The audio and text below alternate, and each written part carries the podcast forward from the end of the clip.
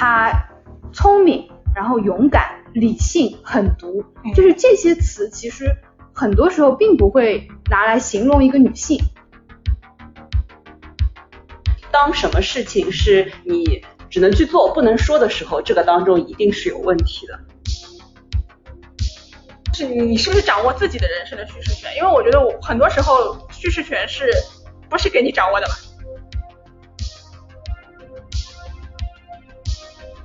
听众朋友们，大家好，欢迎收听新一期的活久见电台，我是 AV，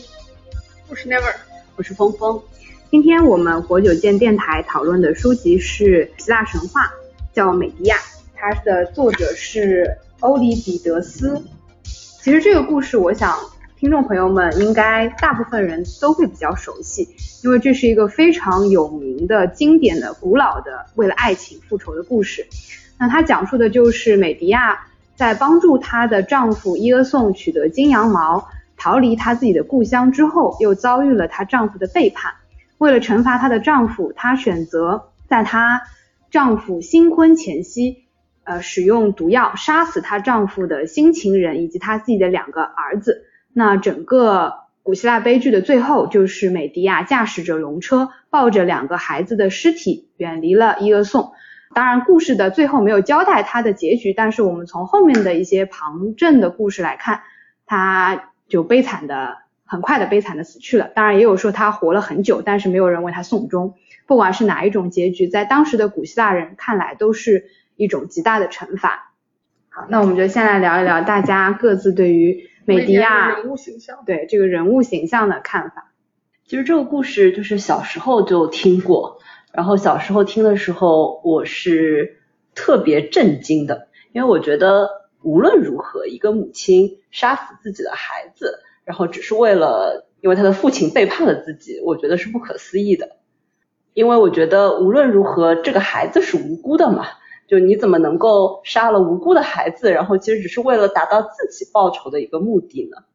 后来其实也又读过，读的不是戏剧，就是读了更完整的，就是古希腊神话当中的美狄亚的故事。然后那个时候呢，我开始会理解，就是我觉得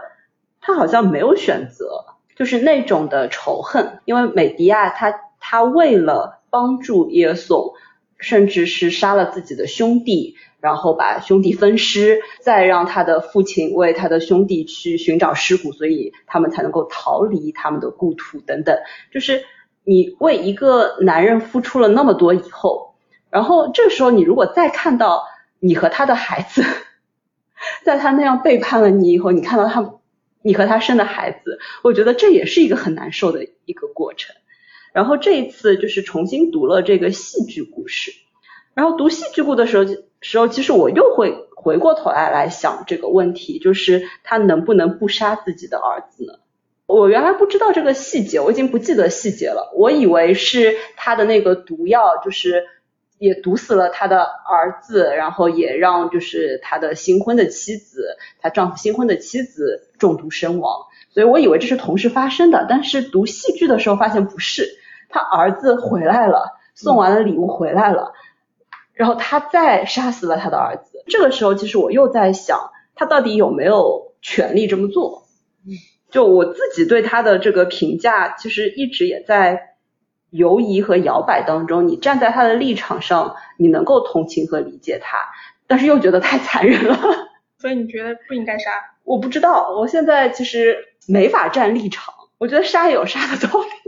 那我来补充一下一个小小的背景，因为在这个 悲剧的后记，它很神奇。这本书如果大家买的话，会发现它的附录的长度和它。原文的长度几乎是一样的，所以它其实，在附录里也提供了很多的相信息，比如说美迪亚杀子这一个情节，呃，也有一种说法是是由呃欧利比得斯和或者是他同时代的一个悲剧诗人臆想出来，就是他们创造出来加的这个情节。那这个其实也侧面和我们呃那这次旅行去巴统听到的当地的那个美迪亚版本有出入这件事情有一个小小的应和。因为我们这次我和峰峰一起去了巴统，然后那边呢，当地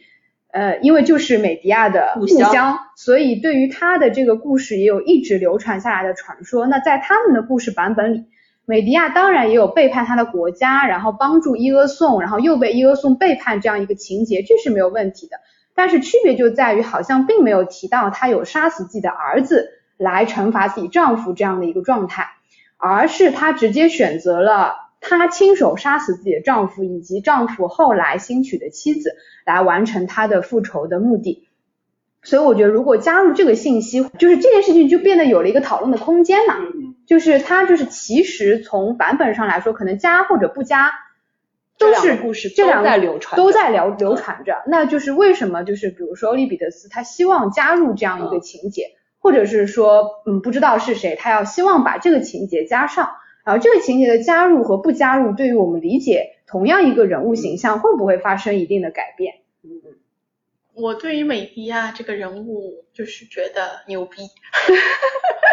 我觉得我们要抛开以前阅读的经验和抛开一些我们固有的对于所有的，比如说母亲应该怎么爱孩子啊，或者是妻子应该怎么去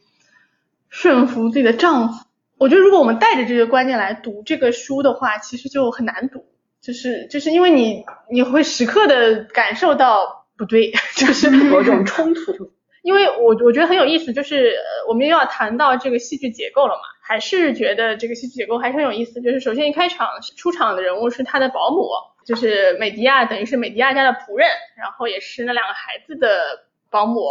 然后他是等于是一个旁观者的角色，我觉得他就更像我们观众的角色。他其实他所所带有的视角，包括那个歌队长，就是其实里面所有的旁观的人，他们的视角跟我们都很像的，就是哎呀这个事情很悲惨，但是呢。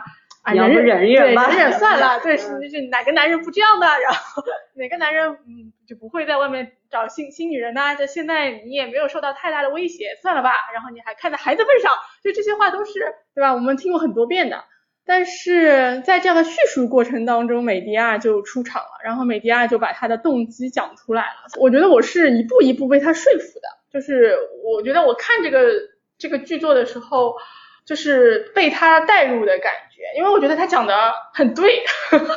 如果就是大家愿意去站在他的视角去看这个所有的事情的话，包括他跟押送之间的对话，包括他跟那个保姆的对话，包括他跟那个保父的对话，然后还有他跟那个嗯当中他想要让他庇护他的像一个骑士一样的人的对话，就是我觉得这个人物形象真的是非常，就是美迪亚这个人物形象真是非常的完满。复杂和充分，就是这个奥利比彼得斯确实把他描写的非常非常的真实和充分，就是我觉得我完全可以理解他所有的做法和所有的想法，因为他当中说了很多话，他就是他有一句话非常说服我，就是他跟他保姆说，他说如果你忠忠心于你的主妇，并且你也是一个女人，就不要把我的意图泄露出去。然后我想说，嗯，是的，我也是个女人。当然，他说的那个，你说他他他说那个，你不要把我的意图泄露出去，其实就是他要杀掉押送的新娶的妻子，并且他要把他的两个孩子都杀掉，而且他把他两个孩子都要杀掉，这个这个动机，我觉得，我觉得我们接下去可以再讨论一下，就是从一开始他其实就说要杀这两个孩子了，而且他当中是没有动摇的，就是在别人一直在劝他说孩子是无辜的，就是干嘛呀，干嘛把这个孩子杀掉？他就非常坚定，不，我要杀掉，然后直到最后他把他们都杀掉了，然后而且再去跟押送对峙的时候，最后他还表达了他的痛苦，因为为什么我不反感这个人物，甚至我很钦佩这个人物，就是最后他跟押送对话的时候，押送说，我亲爱的儿子呀，就就什么死了，然后他就说你有什么资格说他们是你亲儿子，你哪里爱过他们？他说我是为他们伤心的，因为他们是我生我生我养的孩子。所以我觉得，至少在读这个剧作的时候，我就很难再把以前的那些社会观念再带入了。就是我觉得这些东西，我们在讨看这个剧作的时候，我觉得就是没有太大的必要，因为符合这些传统的理念的内容，我们看过太多太多了。而这个作品确实给我们非常不一样的感受，甚至于我在回想说，我们的就是中国的所有的这个作品里面有这样的女性吗？我觉得好像。好像也有过，但是很少很少很少很少。我记得是有过的，但是非常的少，因为确实在中国的传统观念里面，杀害自己的孩子确实是，而且母亲杀孩子，对吧？父亲杀孩子还是哎非常多，然后母亲杀掉自己孩子啊，就是我们会认为他非常的恶毒，是肯定是一个毒妇。但是我觉得确实美迪亚呈现了一个完全不同的人物形象，而且我觉得我很难用道德来评判这个人物，我只能说从他的动机，从他的这个做就杀人就报仇的这些谋略和他和他为自己的设计和他就是因为他每个每一步我都觉得确实伊阿宋说的没错呀，她她是一个非常非常聪明和智慧的女性。伊阿宋不是说她的聪明传播到了整个那个希腊世界嘛？我觉得确实是如此。其实对我个人来说，就是他杀死或者不杀死他的孩，我对于美迪亚就是印象，或者说我对于他这个人物的认知不会发生特别巨大的改变。当然有一个原因就是前面 Never 已经说到了，确实在这部古希腊悲剧里，欧利呃欧利彼得斯把整个美迪亚人物形象设计的非常的完满，就是他所有的逻辑至少在他看来是非常自洽的。当然，我想小小的补充一点啊，就是 Never 前面说到他没有犹豫，他其实是有犹豫的，但是他的那个犹豫一出现，他就自己把自己否定掉了。嗯他其实是有直接说说到过，就说啊，那我为什么一定要杀死自己的孩子呢？然后很快他就像从那个梦中清醒一样说啊，我前面这是怎么了？又被鬼迷了心窍，不行，我还是要把他们杀死。就这个犹豫本身让我觉得他这个形象变得更加的真实。嗯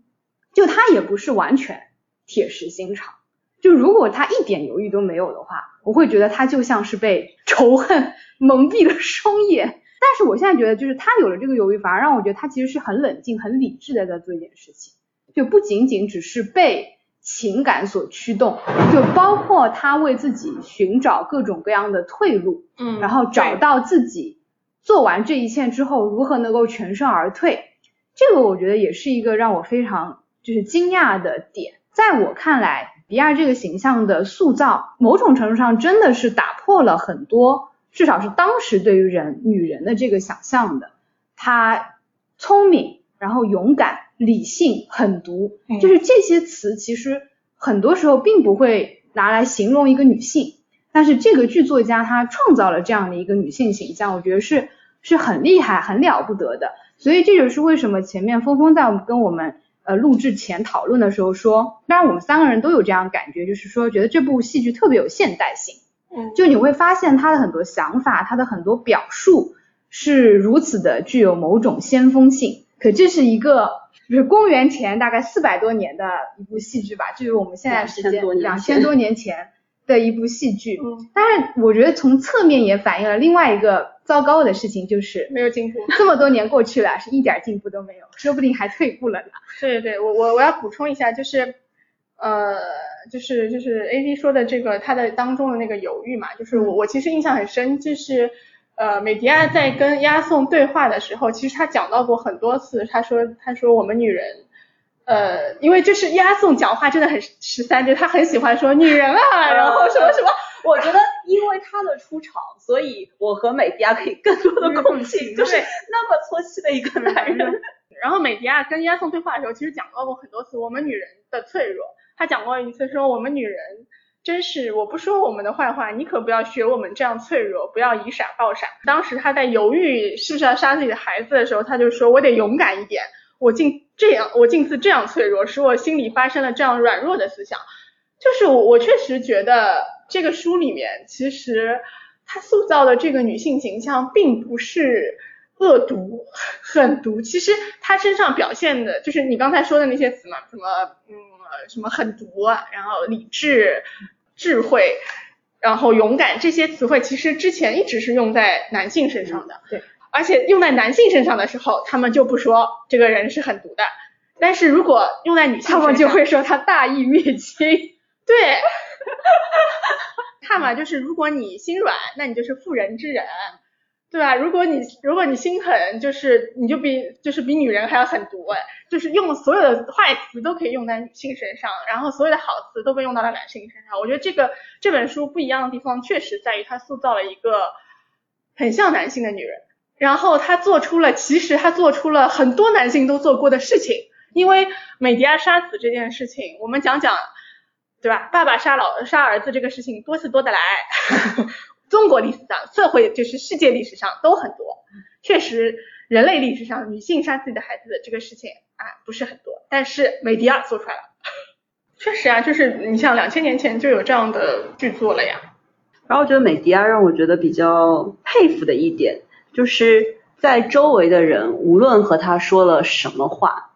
比如说伊俄颂，然后讲了他的一套的理由。伊俄颂他的一个说法是我为什么要去娶新的这个妻子呢？是为了给我们的孩子更好的未来。然后，然后这一套的说辞就是听着又好像很厉害的样子，其实你没有任何的牺牲，你其实没有任何的，就是呃不会得到什么不好的结果的。你看，我有了新的儿子以后，我可以给我们我们的儿子更好的未来。对，这样子的一个话，其实，在有很多女性，她是会吃这一套的。然后包括说，就是前面那位说到周围的，比如说保姆啊、哥队长啊等等，他们都是用一种格式老、老娘舅，然后你忍一忍啊，为了孩子啊，男人都这样啊等等，用这些说辞去，他们觉得是安慰。这个是我们现在现实的世界当中也有很多这样子的人，然后在你受到了不公，在你受到了委屈，在你希望能够反击的时候，会告诉你这个世界就是这样的，这套规则就是这样的。但是美迪亚是不吃这一套的，反而在这一切之后，我觉得他更加坚定了自己的一个想法。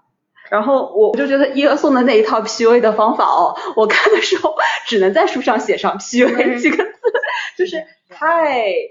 经典了。所以此时我应我愿为大家朗诵一段美迪亚的反 PUA 宣言。嗯，你先先告诉大家伊俄颂说了什么。伊俄颂经典 PUA，对我来讲，我来讲，我来讲，我来讲。我很我很懂男人，我很懂男人，最适合最适合男人的发言，我很懂男人。这已经不是头一次，我我时常都注意到坏脾气是一种不可救药的病。在你能够安静的听从统治者的意思，住在这地方，住在这屋里的时候，你却说出了许多愚蠢的话，叫人驱逐出境。你尽管骂押送是个坏透了的东西，我倒不介意。哪知你竟骂起国王来了？你该想想，你只得到这种放逐的惩罚，倒是便宜了你呢。我曾竭力平息那愤怒的国王的怒气，希望你可以留在这里。可是你总是那么愚蠢，总是诽谤国王，活该叫人驱逐出去。即使在这种情形下，我依然不想对不住朋友，特别跑来看看你，夫人，我很关心你。恐怕你带着儿子出去受穷困，或是缺少点什么东西，因为放逐生涯会带来许多痛苦。你就是这样恨我，我对你也没有什么恶意。这话听着真的是很生气。然后呢，这个伊俄颂还会说，比如说美迪亚对他的帮助，其实也不是你的帮助哦，只是爱神的箭射中了你，所以你没有办法，你要帮助我，我应该感谢你吗？我应该感谢爱神啊。对啊，这一段其实我当时就觉得也很特别的神奇，就是。呃，一个男性他把女性对他的所有的付出都当做是一种理所当然，然后觉得你在爱情的这个就是恋爱脑的情况下，你就应该要这样子做。而且他当中他是这样说的，他说他说我不愿把这事情说的太露骨，不论你为什么帮助过我，事情总算做的不错。我想这话什么意思啊？然后他说可是。你因为救了我，你所得到的利益反比你赐给我的恩惠大得多。就是这样子的话，无论事实是什么，没有一个人可以对另一个人这样说。另一个人他可以自己说，对吧？就是得到对我得到的利益是大于你赐给我赐给你的之类之类。就是你不能倒过来来讲这个事情啊。他好像是救美迪亚于水火。他说，首先你从那野蛮地方来到希腊居住。当然，这一点我们在格鲁吉亚的时候其实已经意识到了，就是我们发现我们读到的很多的希腊神话被放逐的地方，遥远的地方都在格鲁吉亚。比如说被俘的普罗米修斯就是被绑在格鲁吉亚的这个高加索山脉，然后我们也去到那边。然后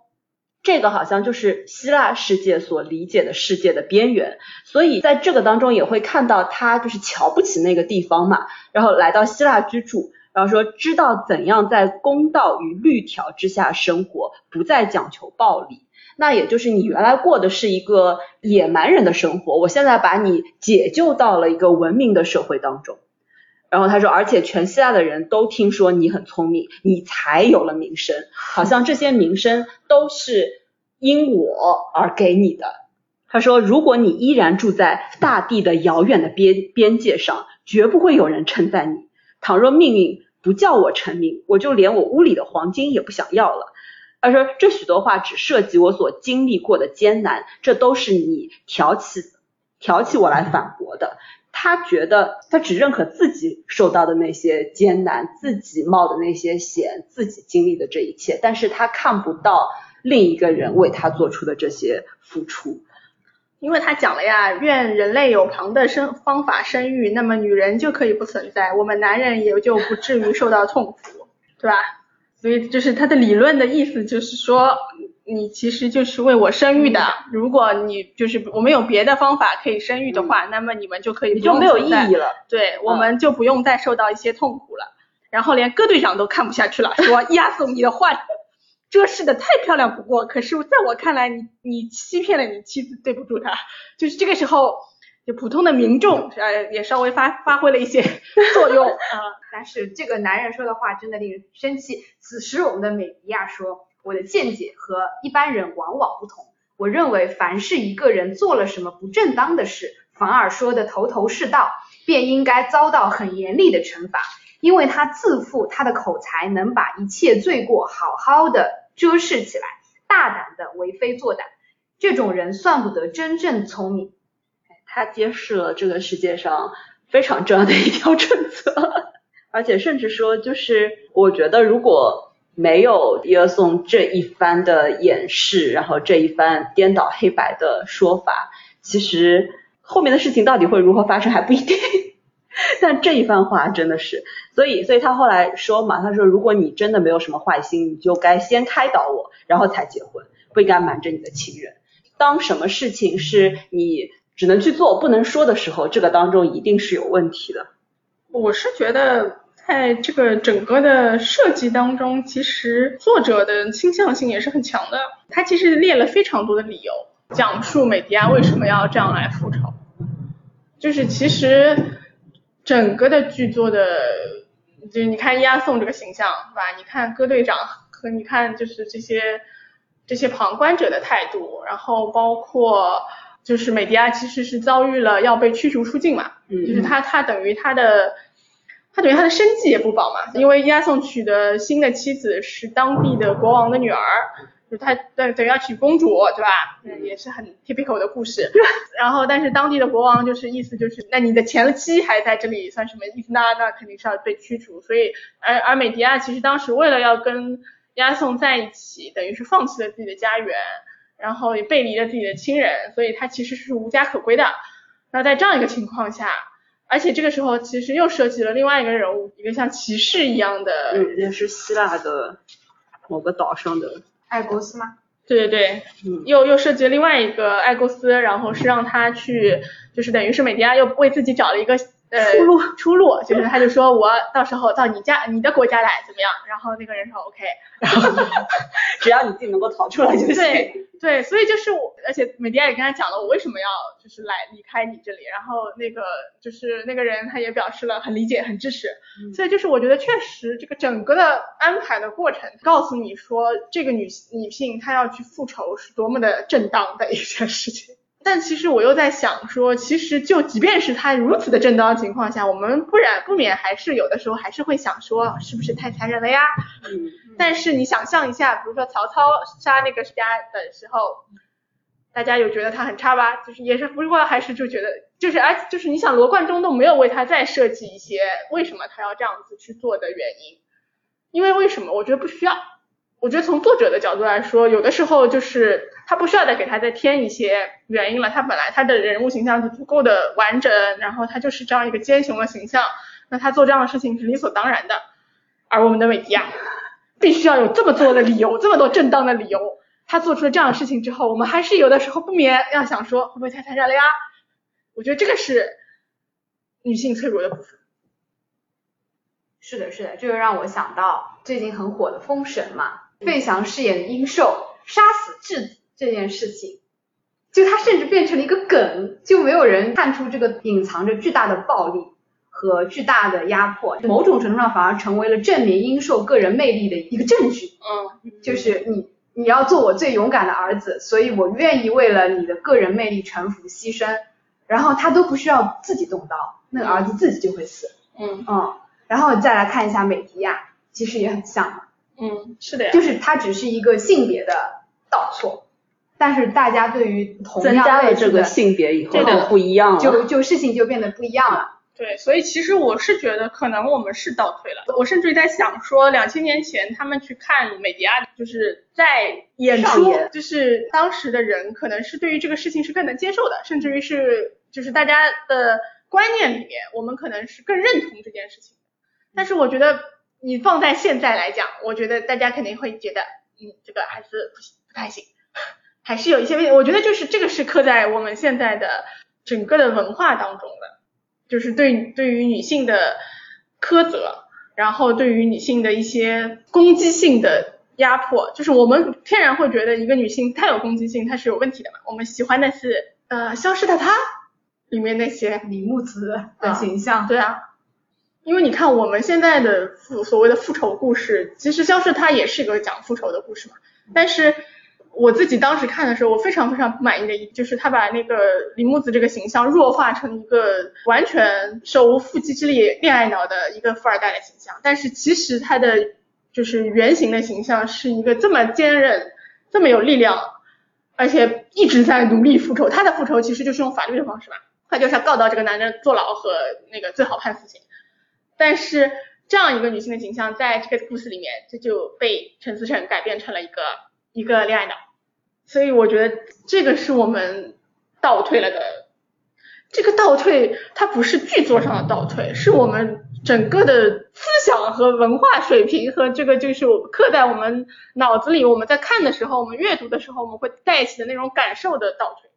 这个我是很认同，呃，Never 说到的这一点，就是文艺作品它里面塑造的女性形象，包括男性形象，其实就是会深刻的影响接受这些作品的观众的，他们对于女性、女性或者男性想象的这样的一个一个印象的。说两千多年的人看到的女性形象里有美迪亚这样的女女性，和如果现在的观众里看到的女性形象只有李木子这样的。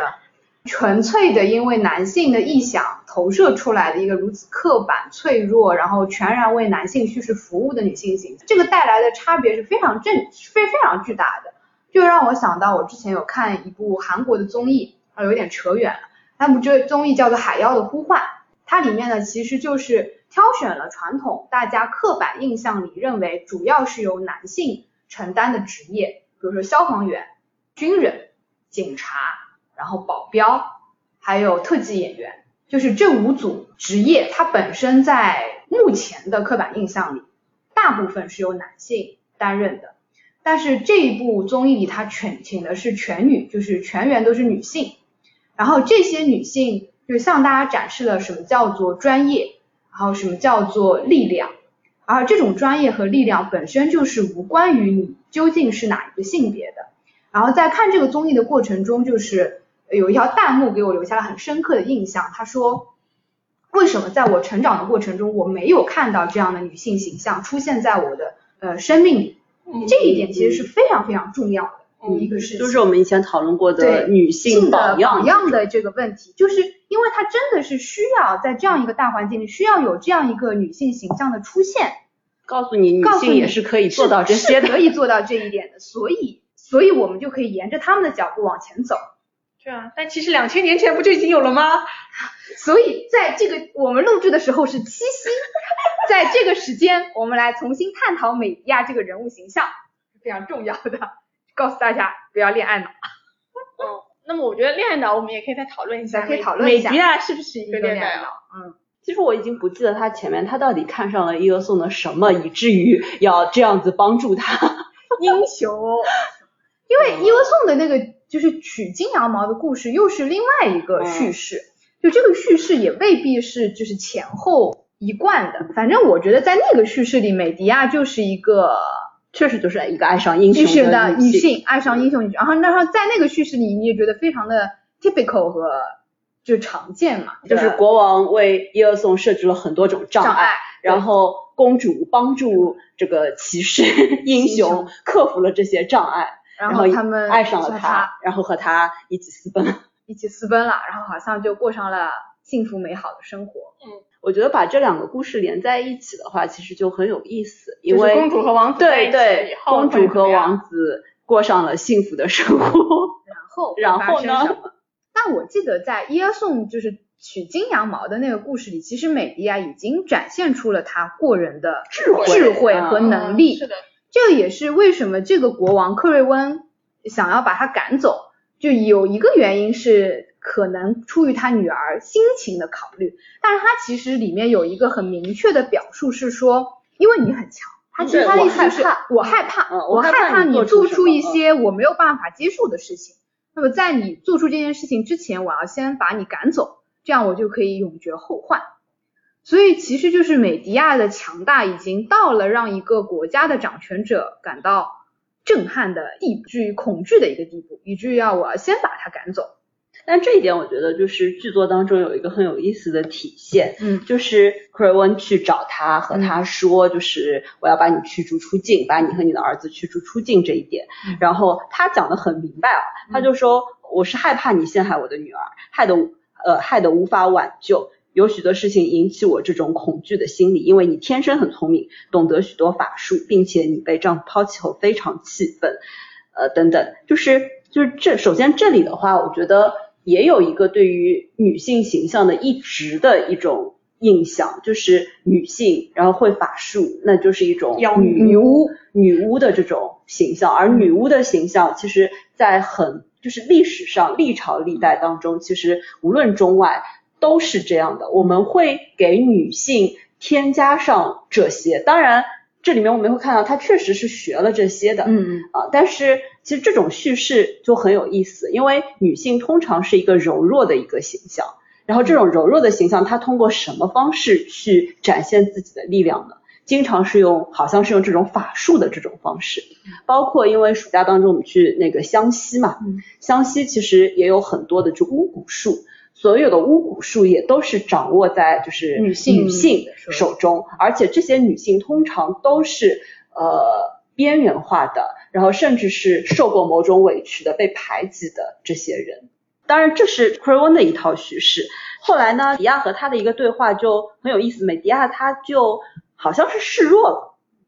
然后他说：“你也是因为我聪明而惧怕我，你该没受过我什么陷害吧？我并没有那样存心，而你不必惧怕我。你为什么要这样虐待我呢？你依照自己的心愿把你的女儿嫁给他，我承认这事情你做得很慎重，我只是怨恨我的丈夫，并不嫉妒你们幸福。”他说：“我会默默的忍受这点委屈，服从强者的命令。”这是其实美迪亚的一个说法。然后后面克瑞温说：“你的话听来很温和，可是我总害怕，害怕你心里怀着什么狡诈。如今我比先前更难于相信你了，因为一个沉默而狡猾的人，比一个急躁的女人或男人还要难以防备。就是他的这个说说法当中，也包含了男性对于女性通常的一个认知。这个认知就是女性是一个会使阴险有手段的人。然后当你只是在和我吵啊闹啊这种时候，反而你好像不那么的可怕。一旦你表达了你的一个顺从以后，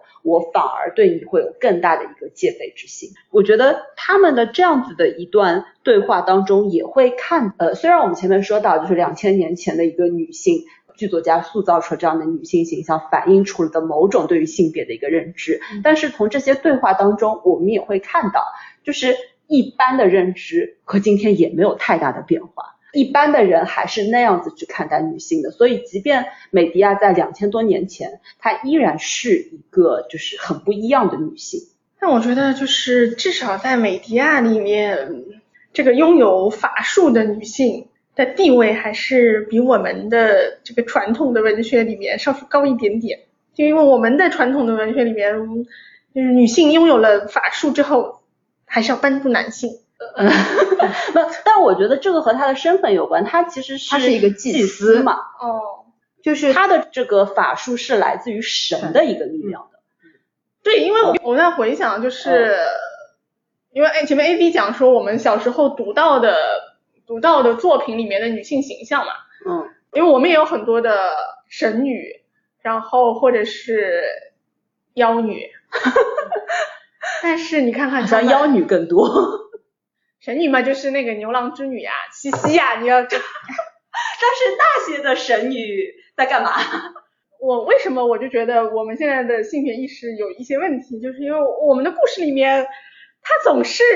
这些女性，她们跟一个人间很莫名的男子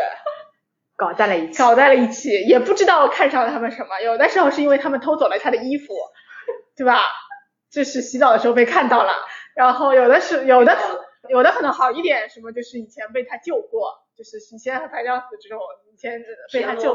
啊，对的。然后那时候我要报恩，然后就是非常努力的报恩，然后再被惩罚，也是你就是他们被惩罚，呃，而且报恩很重要的一点，都要生给他再生个孩子，对吧？而且一定要生个儿子，你们知道吧？一定要生个儿子，通常没有什么生女儿的说法，都生一个儿子就报了大恩了。就所以我就觉得我们的我。我们看，我们从小看这样的故事长大，这很难呀，真的确实很难呀。毕竟人家美迪亚还是大祭司，我们呢，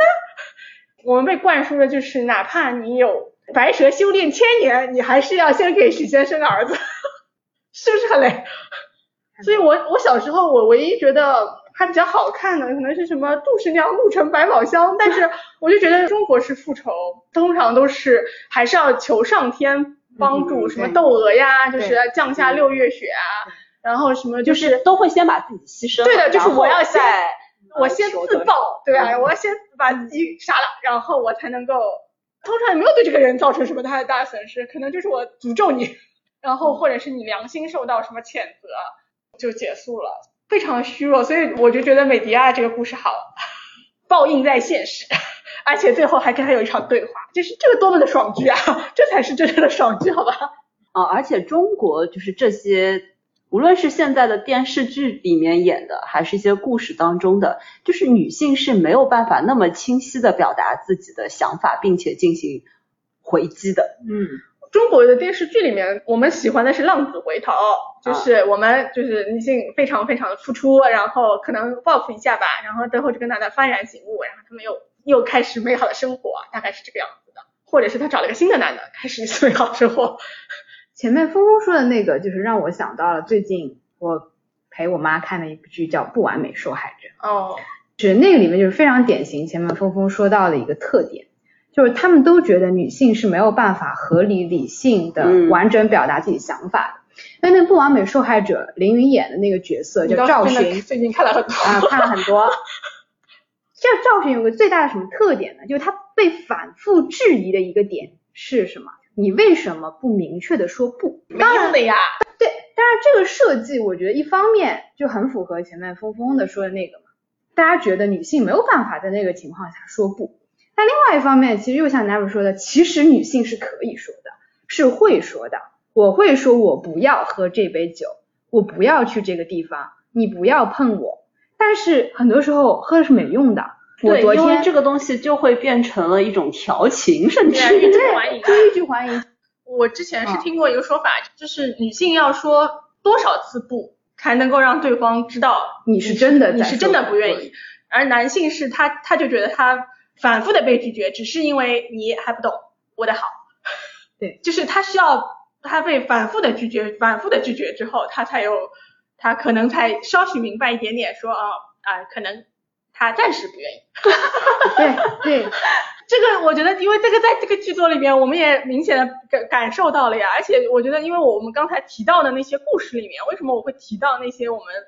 从小就读阅读过的故事，或者是我们听过的故事？就什么田螺姑娘，什么牛郎织女，什么就是真的就是因为有有的神女，这真的是因为这个这个男的偷了她的衣服没还给她，她才就嫁给他了呀，对吧？那我如果我们小的所有的以后的小女孩，她都是听这样的故事长大，那可能她也会觉得男的过来偷了我的衣服，他是一个对我好的表现啊，或者是他偷窥了我洗澡，是因为他喜欢我呀，对啊，故事就是叙事权嘛，叙事权就是人生的，我觉得是一个很大的权利，就是你是不是掌握自己的人生的叙事权？因为我觉得我很多时候叙事权是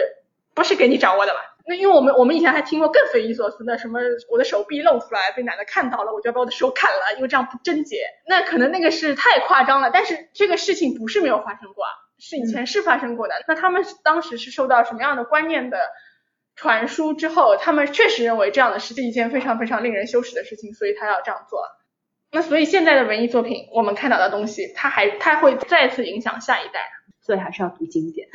所以还是要读经典。但是我觉得很可惜的地方是在于男性确实没变，对吧？押送确实没什么变化，但美迪亚没有了。押送的故事反复出现，美迪亚的故事现在变成消失的她了呀！这么肮脏的一个复仇故事，你把这两个东西放在一起看，是呀。是啊，其实这个两千年变化的是在这里，因为伊阿宋真的非我们说它非常有现代性，不是真的它有现代性，而是它它亘古不变。对，它亘古不变，他说的所有的话，他讲的所有的逻辑，他做出来的所有事情就没有什么变化。但是美迪亚变化了，美迪亚变成李木子，太太可怕了。那么你们觉得为什么呢？按理说，因为我们虽然也有牛郎织女的叙事故事，但是我们也。就是我们故事是在累积当中的，其实会有更多元的一些故事。那为什么就是现在美迪亚会消失了？包括说现在其实性别的一个意识、性别的一个觉醒，其实是一个新的一个浪潮嘛。就是那为什么反而好像美迪亚这样的一个人不会在现代社会再出现？很难，因为要抓起来。只是法治的影响吗？最近有一个新的电影，还有一个 是叫什么？我经过风暴，对对对，就是那个家暴的佟丽娅演的。她演的那个角色是她被她老公家暴，然后她为了她跟她老公也是生了两个孩子，然后她老公一直家暴她，她很担心她老公醒来之后会再次打她，而且可能会把她打死，所以她提前把她老公杀死了，然后她就坐牢，呃，她就是上法庭这样的故事。她没有把她的孩子杀掉，她是为了保护她的孩子。她就是这个是很符合我们中国的观念，就是她这个里面他还包含了一层母爱，就是她牺牲了自己，对，她就觉得这两个孩子如果就是一直跟着她爸爸长大，因为这个里面又为这个男人也提供了一个背景，就是这个男的也是从小被被被家暴的，然后他妈也是从小被打打的，然后他妈因为一直被打，所以就是也会打他的儿子，所以他儿子认为打人就是一种爱，所以这个这个是个他的人物小传，所以因为这样的事情之后。那个，然后佟丽娅就觉得，如果我的孩子也是这样长大的话，他他们一个儿子一个女儿嘛，他就觉得他他们两个也可能会变成这样子，所以他就把他杀掉了。就是我我觉得这个是更符合我们现代传统观念的一个一个版本，就是他既爱自己的孩子，然后同时他也挺身牺牲自己，哎，牺牲自己反抗了。家暴，但是这个当中其实就是有一点，就是反抗的成本对于女性来说可能是高于男性的。然后包括说就是很多法律制度的一个设计本身，其实还是男权社会它所建立的这一套嘛。家暴这种情况下，离婚本身又是困难的，我们又觉得这个叫做清官难断家务事，就是外人是没有办法来插手这件事情的。然后可能就在一个现代和传统交织的当中，然后各项其实都还是对女性更不利。就是我是觉得这个方面的倒退在历史上也发生过很多次了。对，是的，嗯，就是前进这件事情本来就是很困难的。就包括我在读上野千鹤子的一些文集，我会很惊讶于说，原来上世纪，比如说五六十年代，他的这个想法已经如此的先进先进了，但是很快就断档。我们就像是一张白纸一样，重新学习，重新学习，然后重新从头开始。这个方面的传承它是如此的脆弱，因为女性都生活在现实里。张野千鹤子讲到一个很很重要的原因，就是他当时断档的很大原因就是他的同学们、他的同龄人们都回归家庭了，都生小孩了。然后呢？就是那些抗争的人，抗争过了，然后他们回到了那个他们回到了那个轨道里。然后这个思潮，就他自己也很惊讶，因为他不是有很多跟新生代的女性的对谈嘛，那他他就有一种刚刚开始对谈，就是有一种啊，老娘研究出来的东西怎么你们一个都不知道？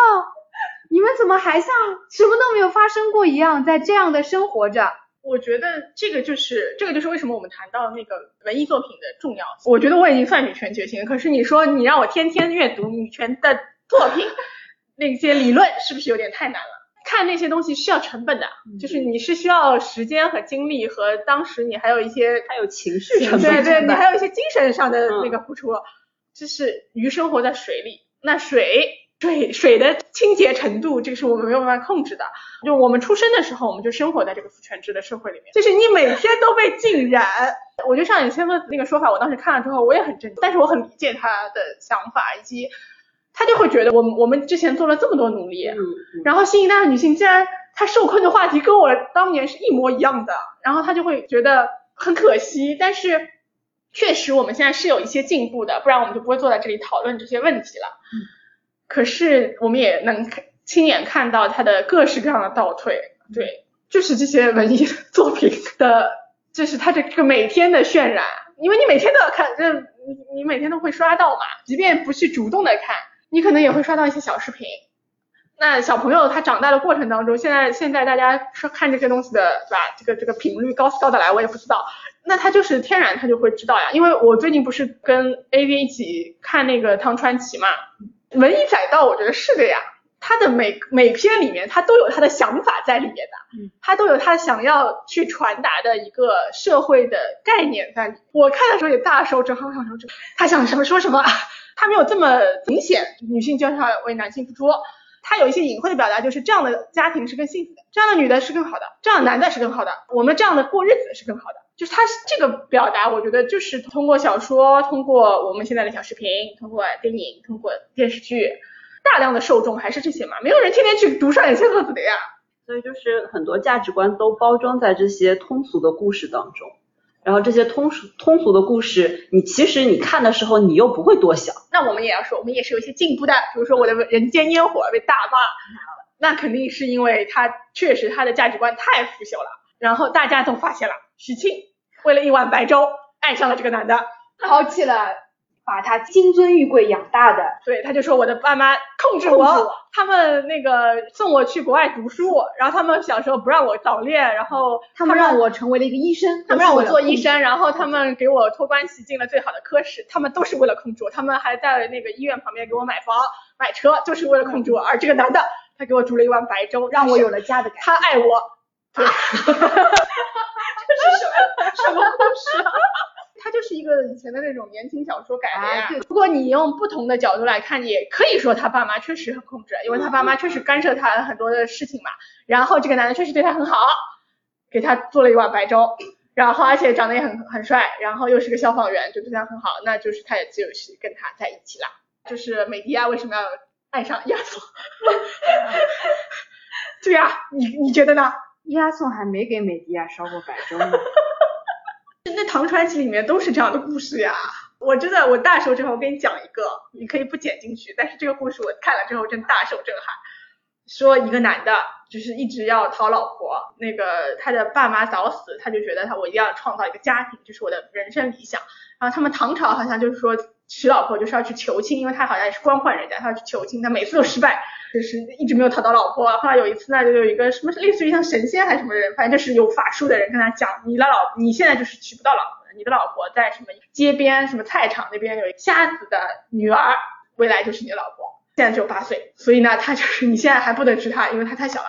然后他就想说，瞎子女儿怎么配得上我呢？不行，我要把她杀掉。所以他就找了一个人去把他把那个小孩子杀掉。那个人没有刺中他，杀他的时候刺歪了，到了他的眉心，没死成。后来就回来报告了他，跟他说这个孩子我没杀掉。他好像后来也没有再追杀他吧，我不记得了。后来又过了几年，他反正他就做了大官，遇到了什么刺史，然后娶了这个刺史的女儿，非常的美丽漂亮，然后他很满意，他觉得啊，我就是人生非常圆满，就是跟这个女的结婚了。结婚之后他就，但这个女的就一直贴着那个花黄，眉间一直贴那个花黄，你懂了，嗯对吧？然后他就觉得为什么呢？然后他老婆有一天跟他讲，就小时候有一个人刺了我一刀，就是不知道为什么他有一个人刺了我一刀，然后这个男的就恍然大悟，就说哦，那就是你了。然后就说当时刺你的人是我派去的。当你读到这的时候，你觉得后面会发生什么？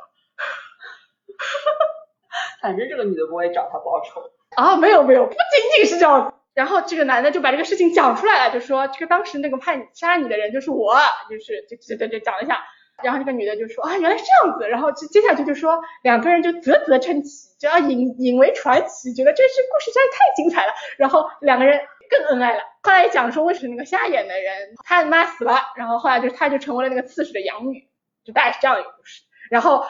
这个结局就是说他们两个从此感情更好了，然后旁人后来也知道了这个事情，都觉得啊这是一个非常传奇的故事，这是说明他们俩有多么的大的缘分。那你想一想。就是这个，这是当时的唐传斯，就告诉你这样一个故事。如果你从小听这样的故事长大，你是不是会觉得也合理，对吧？小时候我被刺了一刀，这个时候来我教你他命运，命运很不错，对，就是啊，对，就是上天就是安排我跟他这个人结婚。然后我想说这是想说什么呀？因为我看到一半的时候，我以为就是后面会有一些，就是这个男女的，比如说他现在是一个妖精，或者是这，就我总以为他有一个新的。事情发生没有没有没有，那 感情更好了。好像还也没有有没有生儿子，我不记得了。反正肯定是肯定是要为他生，肯定就是关系很好。然后那个那个英英和张张生你也懂的呀，因为他是个男的，他做什么都很合理。梅心的这个故事太精彩了，唐人街里面有很多昂亮的故事。啊，对对是很多故事的母母本，对的对的，然后在这上面增加一些细节，然后演绎一下。因为像什么李娃啦，还有什么霍小玉啦，哎呦，都很神奇，没一个好，就是这些女的都这么厉害，然后都要被这些男的抛弃，还要为他们做牛做马，这太雷了，这怎么回事啊？一切尽在不言中，懂的都懂。好，那我们今天的讨论就到这里结束啦，然后呃，最后一个故事就留给大家慢慢品味吧。啊，大家再见，拜拜。